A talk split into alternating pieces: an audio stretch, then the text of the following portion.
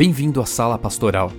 Eu sou o pastor Alejandro Ninauaman e este é o nosso podcast.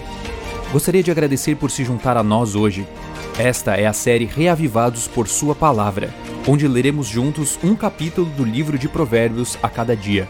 Espero que a reflexão de hoje o inspire e motive a viver o sonho de Deus para você.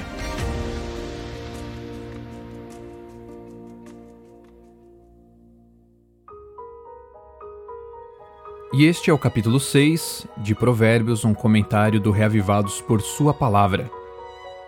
Eu queria focar nos versos 12 até o verso 19. Aqui ele fala sobre um homem perverso. E eu quero começar no verso 16, que diz que há seis coisas que o Senhor odeia e sete coisas que ele detesta. Em algumas traduções diz que seis coisas o Senhor aborrece e a sétima a sua alma abomina.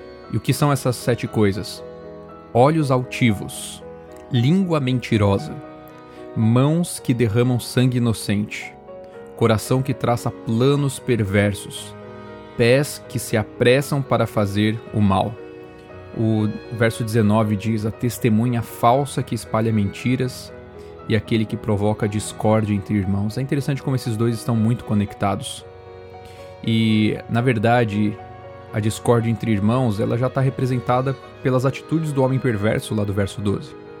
O perverso não tem caráter, anda de um lado para o outro dizendo coisas maldosas, pisca o olho, arrasta os pés e faz sinais com os dedos. Tem no coração o propósito de enganar, planeja sempre o mal e semeia discórdia. A gente está vivendo num momento que já não é fácil enfrentar pela questão de saúde que apresenta, insegurança na área da saúde.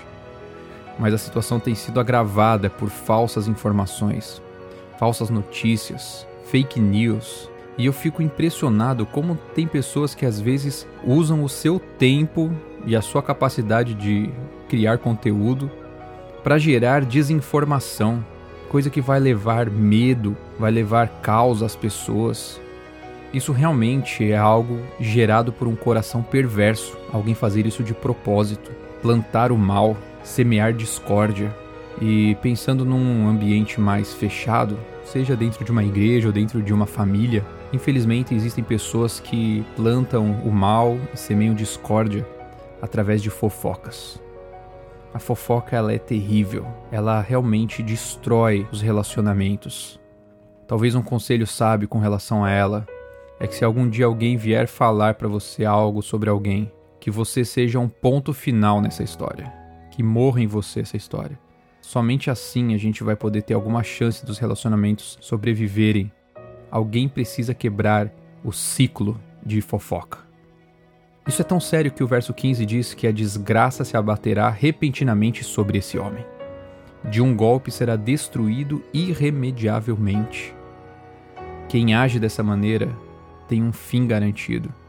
O fim é um fim triste, um fim de destruição, de miséria, tristeza, de isolamento.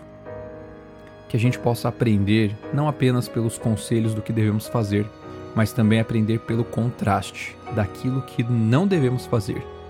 Agir de maneira oposta a esse tipo de pessoas que espalham notícias falsas e pessoas que espalham informações que a gente poderia chamar de fofoca sobre outros. Que você possa ter sabedoria nos seus relacionamentos e fugir desse tipo de pessoa e desse tipo de atitude. Um bom dia para você e que Deus te abençoe.